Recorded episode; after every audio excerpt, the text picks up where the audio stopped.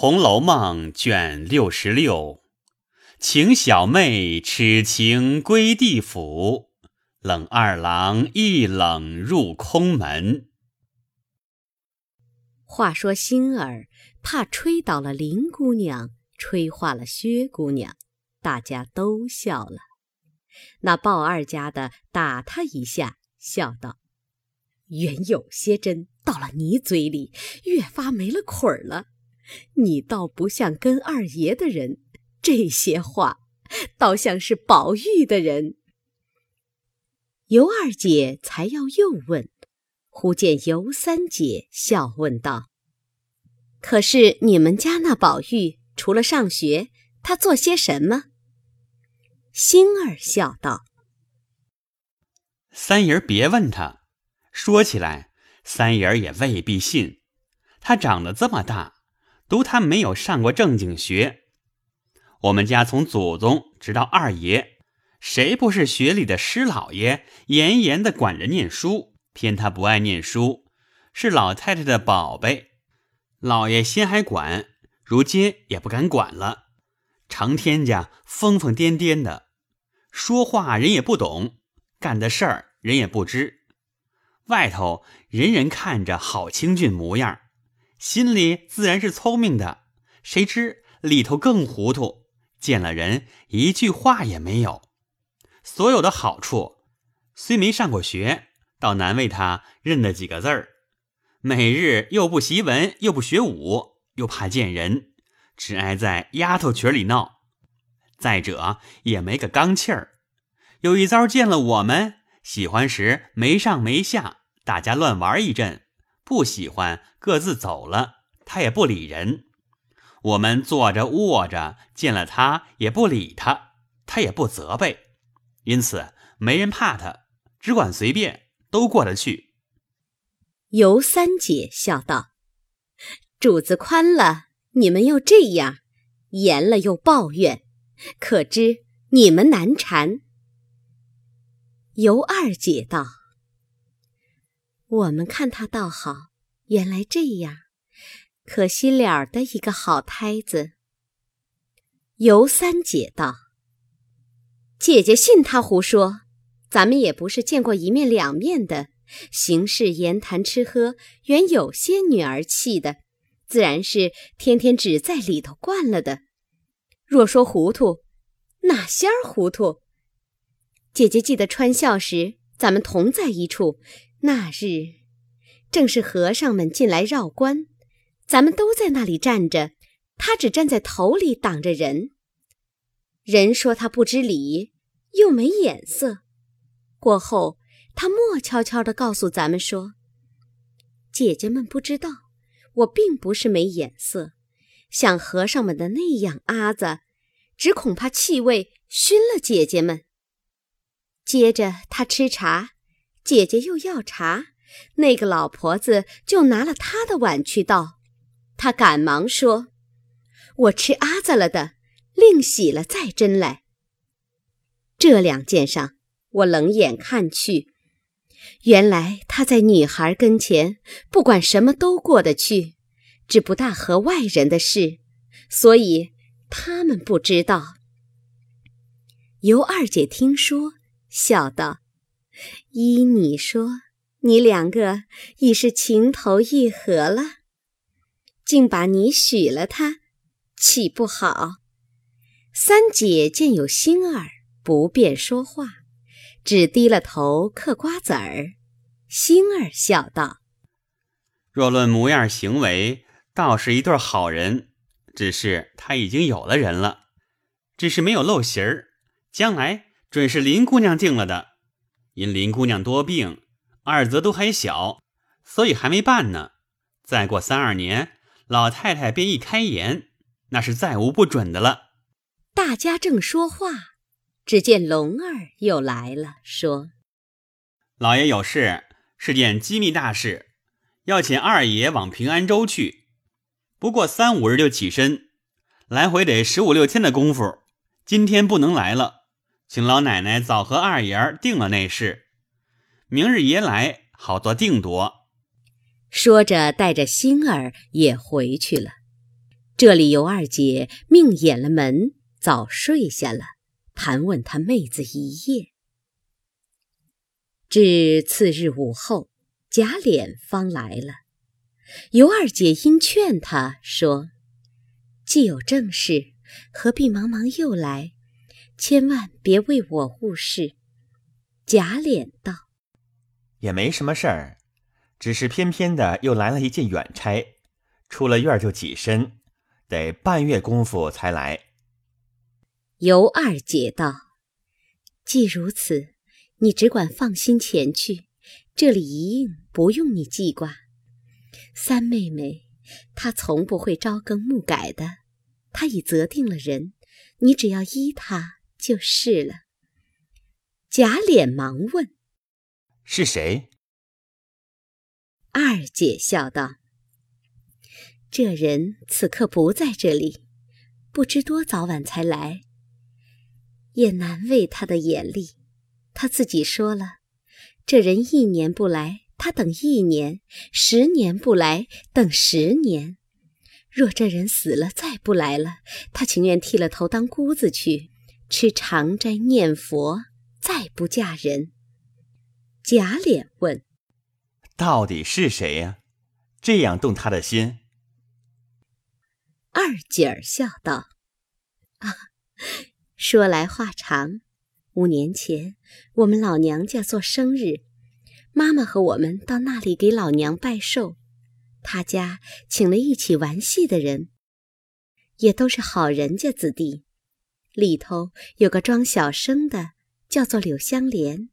如今要是他才嫁。旧年闻得这人惹了祸逃走了，不知回来了不曾？贾琏听了道。怪道呢，我说是个什么人，原来是他，果然眼力不错。你不知道，那刘老二那样一个标致人，最是冷面冷心的，差不多的人他都无情无义。他最和宝玉合得来，去年因打了薛呆子，他不好意思见我们的，不知哪里去了，一向没来。听见有人说来了。不知是真是假，一问宝玉的小厮们就知道了。倘或不来时，他是平踪浪迹，知道几年才来，岂不白耽搁了？二姐道：“我们这三丫头说得出来，干得出来，她怎样说，只依她便了。”二人正说之间，只见三姐走来说道。姐夫，你也不知道我们是什么人。今日和你说吧，你只放心，我们不是那心口两样的人，说什么是什么。若有了姓柳的来，我便嫁他。从今日起，我吃斋念佛，侍奉母亲。等来了，嫁了他去。若一百年不来，我自己修行去了。说着，将头上一根玉簪拔下来，磕作两段，说：“一句不真，就和这簪子一样。”说着回房去了。真个竟非礼不动，非礼不言起来。贾琏无了法，只得和二姐商议了一回家务。复回家与凤姐商议起身之事，一面着人问贝明。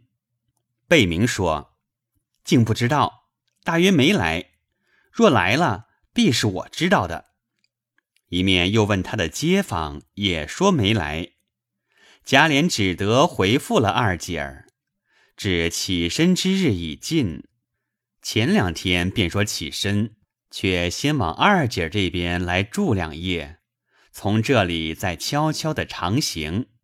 果见三姐儿竟像又换了一个人似的，又见二姐儿持家勤慎，自是不消记挂。是日一早出城，径奔平安州大道，小行夜住，可饮饥餐，方走了三日。那日正走之间，顶头来了一群垛子，内中一伙儿，主仆十来匹马。走得近了，一看时，不是别人，就是薛蟠和柳香莲来了。贾琏身为奇怪，忙伸马迎了上来，大家一齐相见，说些别后寒温，便入一酒店歇下，共叙谈叙谈。贾琏因笑道：“闹过之后，我们忙着请你们两个和解，谁知柳二弟踪迹全无，怎么你们两个今日倒在一处了？”薛蟠笑道：“天下竟有这样奇事！我和伙计犯了货物，自春天起身往回里走，一路平安。谁知前日到了平安州地面，遇见一伙强盗。”已将东西劫去，不想柳二弟从那边来了，方把贼人赶散，夺回货物，还救了我们的性命。我谢他又不受，所以我们结拜了生死弟兄。如今一路进京，从此后我们是亲兄弟一般。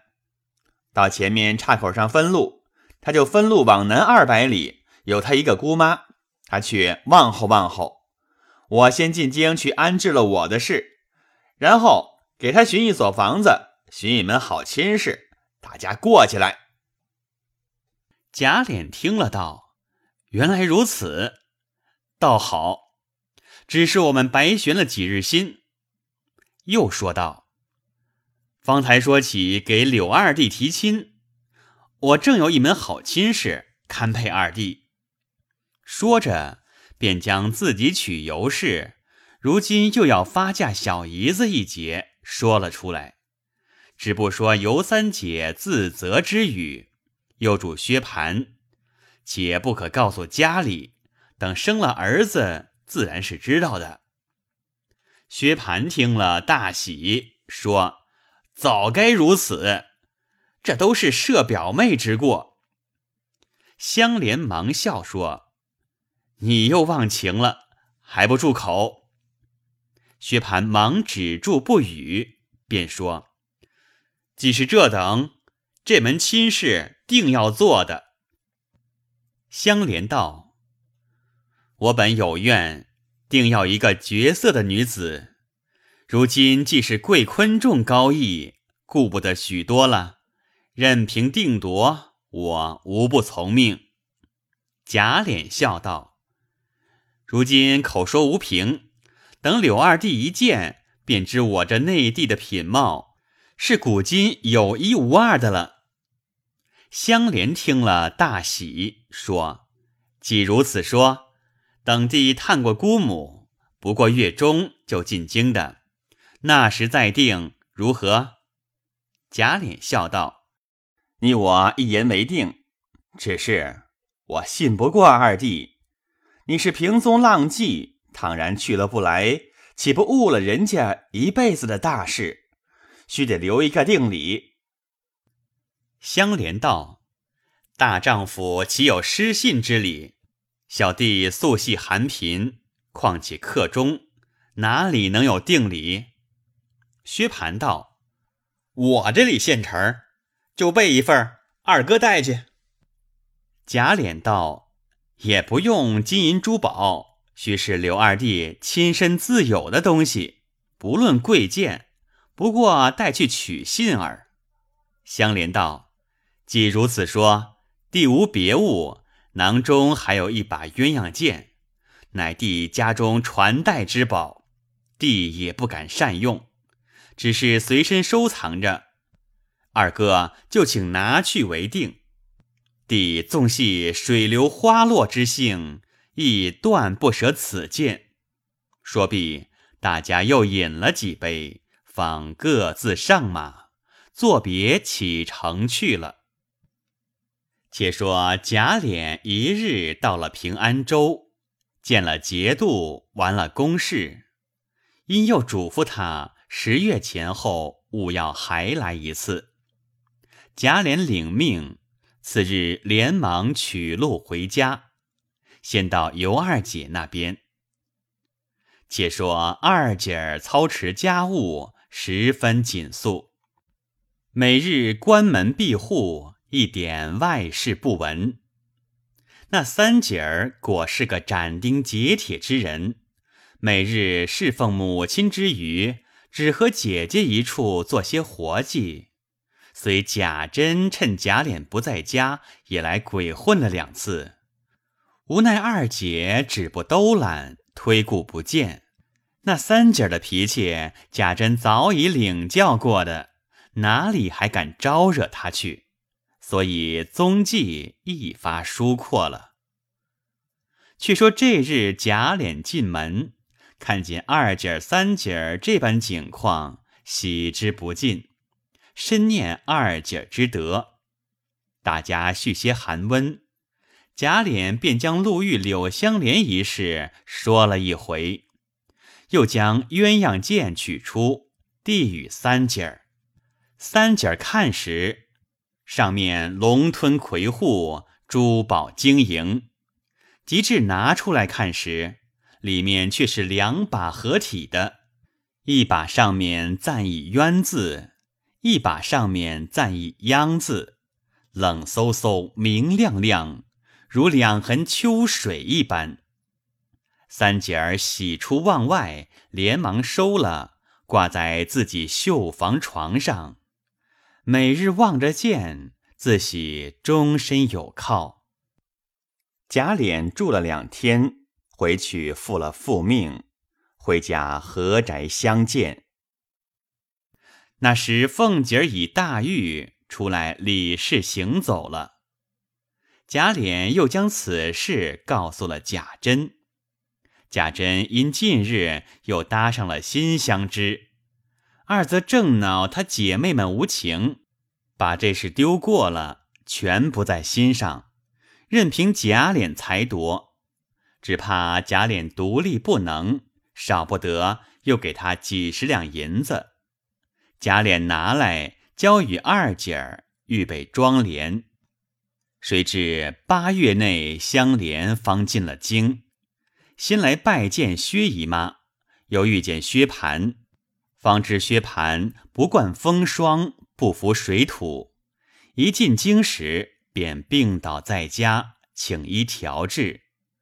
听见香莲来了，请入卧室相见。薛姨妈也不念旧事，只感救命之恩，母子们十分称谢。又说起亲事一节，凡一应东西，皆置办妥当。只等择日，柳香莲也感激不尽。次日又来见宝玉，二人相会如鱼得水。香莲因问贾琏偷取二房之事，宝玉笑道：“我听见贝明说，我却未见，我也不敢多管。我又听见贝明说，林二哥哥着实问你。”不知有何话说，香莲就将路上所有之事一概告诉宝玉。宝玉笑道：“大喜大喜，难得这个标致人，果然是个古今绝色，堪配你之为人。”香莲道：“既是这样，他哪少了人物？如何只想到我？况且……”我又素日不甚和他相厚，也关切不至于此。路上忙忙的，就那样再三要求定下，难道女家反赶着男家不成？我自己疑惑起来，后悔不该留下这件做定，所以后来想起你来，可以细细问了底里才好。宝玉道：“你原是个精细人。”如何既许了定礼，又疑惑起来？你原说只要一个绝色的，如今既得了个绝色的，便罢了，何必再疑？香莲道：“你既不知他来历，如何又知是绝色？”宝玉道：“她是甄大嫂子的继母带来的两位妹子，我在那里和他们混了一个月，怎么不知？”真真一对尤物，他又姓尤。香莲听了，跌足道：“这事不好，断乎做不得。你们东府里，除了那两个石头狮子干净罢了。”宝玉听说，红了脸。香莲自惭失言，连忙作揖说：“我该死胡说，你好歹告诉我，他品行如何？”宝玉笑道。你既深知，又来问我做什么？连我也未必干净了。香莲笑道：“原是我自己一时忘情，好歹别多心。”宝玉笑道：“何必再提？这倒似有心了。”香莲作揖告辞出来，心中想着要找薛蟠，一则他病着。二则他又浮躁，不如去要回定礼。主意已定，便一径来找贾琏。贾琏正在新房中，闻香莲来了，喜之不尽，忙迎出来，让到内堂，与尤老娘相见。香莲只作揖，称老伯母，自称晚生。贾琏听了诧异，吃茶之间，香莲便说：“客中偶然忙促，谁知家姑母于四月定了地父，使弟无言可回，要从了二哥，背了姑母，似不合理。若系金帛之定，弟不敢索取，但此件系祖父所遗，请仍赐回为幸。”贾琏听了，心中自不自在，便道：“二弟，这话你说错了。定者定也，原怕反悔，所以为定。岂有婚姻之事出入随意的？这个断乎使不得。”香莲笑说：“如此说，弟愿领责领罚。”然此事断不敢从命。贾琏还要饶舌，香莲便起身说：“请兄外坐一叙，此处不便。”但尤三姐在房明明听见，好容易等了他来，仅忽见反悔，便知他在贾府中听了什么话来，把自己也当作淫奔无耻之流。不屑为妻，今若容他出去和贾琏说退亲，料那贾琏不但无法可处，就是争辩起来，自己也无趣味。一听贾琏要同他出去，连忙摘下剑来，将一股雌风引在肘后，出来便说：“你们也不必出去在意，还你的定礼。”一面泪如雨下，左手将剑并鞘送与相连，右手回肘，只往向上一横。可怜揉碎桃花红满地，玉山倾倒再难扶。当下吓得众人急救不迭，有老娘一面嚎哭。一面大骂相连，贾琏揪住香莲，命人捆了送官。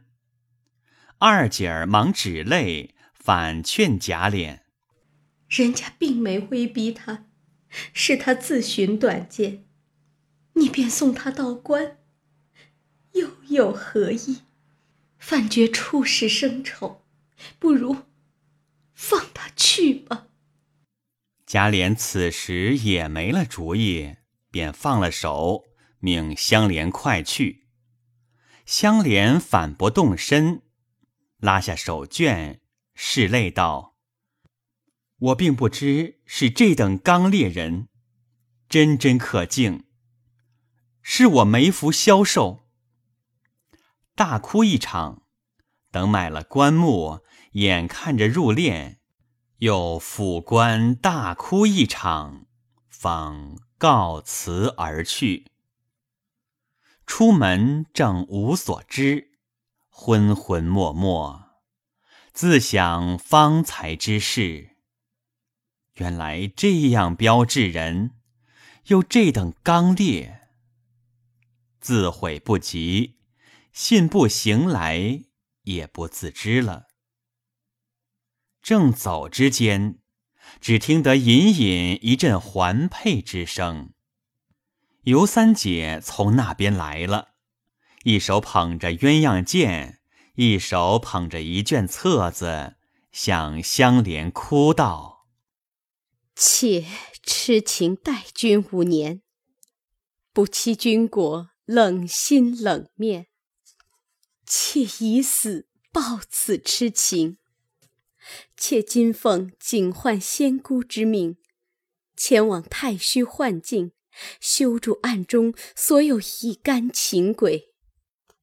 妾不忍相别，故来一会，从此再不能相见矣。说毕，又向香莲洒了几点眼泪，便要告辞而行。香莲不舍，忙欲上来拉住问时，那尤三姐一摔手，便自去了。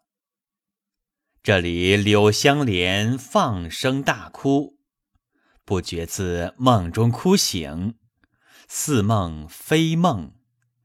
睁眼看时，竟是一座破庙，旁边坐着一个瘸腿道士卜尸。香莲便起身起手相问：“此系何方？仙师何号？”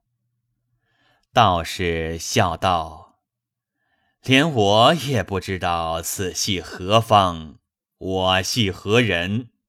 不过暂来歇脚而已。”柳香莲听了，冷然如寒冰侵骨，撤出那股雄剑来。将万根烦恼丝一挥而尽，便随那道士不知往哪里去了。要知端地，且看下回分解。